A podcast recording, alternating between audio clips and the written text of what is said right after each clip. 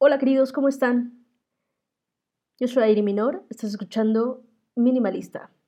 Hoy vamos a platicar acerca ¿para qué trabajas? ¿Te has hecho esa pregunta? Si trabajas para tener más, en vez de acumular más, las cosas serían diferentes. Y tal vez podría sonar un poco redundante, pero ahorita te lo voy a explicar.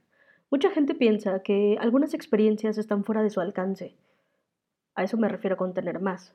Los viajes son un ejemplo de ello.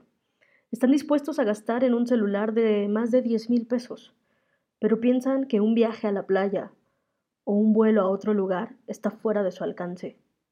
Y entonces lo van postergando, aunque también lo considerarían importante. A esto lo llamaremos enfoque de prioridades. Pero es por lo que nos dicen. Es que esas prioridades, en primer lugar, son aprendidas. Sí, así es. Acorda nuestra familia, nuestra educación, nuestros círculos sociales. Y en medida de que vamos creciendo, esas prioridades van ajustándose.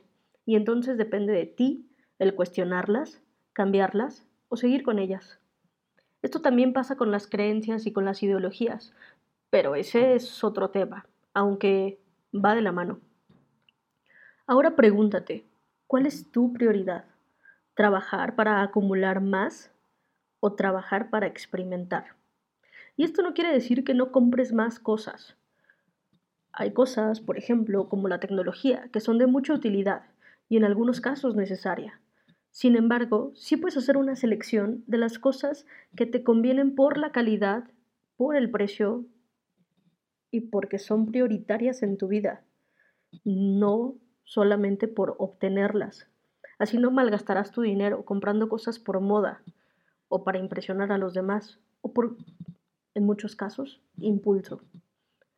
Esto pasa mucho cuando vas a las tienditas estas japonesas donde encuentras cosas que no necesitas, pero se ven lindas y entonces compras por impulso. Hace unos años, un niño al que quiero mucho me contó que estaba a punto de comprarse un carro.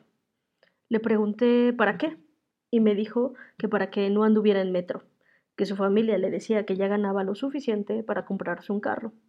En la conversación también salió el tema de que él quería aprender a diseñar, pero pensaba que pagar una escuela para aprender a diseñar estaba fuera de su alcance.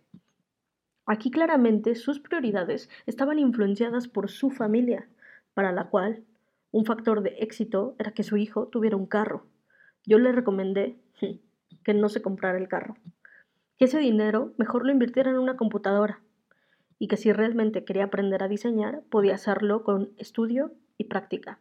Si no podía cumplir con los horarios escolares por su trabajo, podía encontrar muy buenos cursos en línea. Con constancia y disciplina aprendería mucho y después podría adquirir un mejor puesto de trabajo, trabajar de freelance vendiendo sus diseños y si aún lo deseaba, comprarse un carro.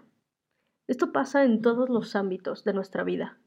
El entorno nos construye prototipos para verte exitoso, según ellos. Estudias, trabajas, tienes carro, una casa, te casas, tienes familia, perro, gato, más cosas, cada vez más cosas, etc. ¿Cuándo es suficiente? ¿Pero es esto lo que todos quieren? Hay solteros independientes que no buscan tener una familia, sino experimentar, viajar, disfrutar, hay parejas que prefieren las casas pequeñas y andar en bicicleta.